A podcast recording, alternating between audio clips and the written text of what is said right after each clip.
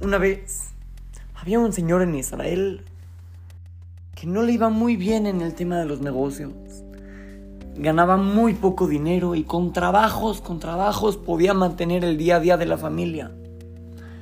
Pero este señor tenía una costumbre. Tenía una costumbre. Cada vez que ganaba algo de dinero, ahorraba una cantidad. Un poco. Y cada vacaciones, con ese dinero que había ahorrado, lo usaba para rentar una camioneta y llevar a su familia de paseo por la tierra de Israel.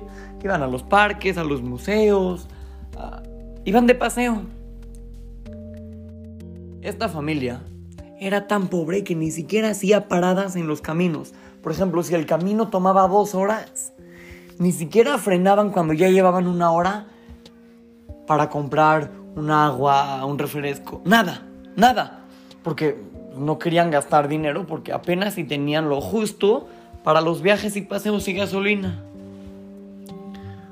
Una vez estaban de paseo, estaban en la camioneta, de camino, a algún parque, algún museo, no sé. Y a uno de los hijos le dieron ganas de ir al baño. Pasa, como pasa siempre que nos vamos en la carretera, ¿eh? Siempre hay alguien que le dan ganas de ir al baño. Ya, el papá de esta familia, este señor, se dio cuenta que a algunos metros adelante había un restaurante. Ya se orilló y decidió bajar con su hijo, que vaya al baño y ahorita sigue en el camino. Ya llegaron, entraron al restaurante y este señor se acercó con la mesera y le dijo, oiga, ¿podría pasar mi hijo al baño? Es verdad, no, ahorita no vamos a consumir nada. Pero el niño tiene ganas de ir al baño, ¿puede? La mesera entendió la situación, le dijo, claro, con mucho gusto puede pasar. Y, no se preocupe, con mucho gusto. Entonces ya el niño entró al baño y el papá se quedó esperándolo afuera. De pronto, el gerente de este restaurante se dio cuenta de la situación. ¿Cómo?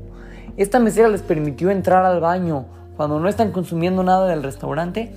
Se enojó muchísimo el gerente, muchísimo. Se acercó con la mesera y le empezó a gritar. ¡Hey! ¿Qué te pasa? ¿Cómo le permites a este señor entrar hacia el baño si no a consumir? No puede ser posible que, que seas irresponsable, que te comportes de esta manera.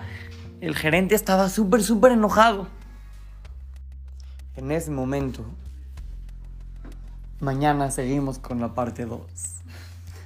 Así es que, lo saluda su querido amigo Shimon Romano para Try to Go Kids, Talmud Torah, Monte Sinaí.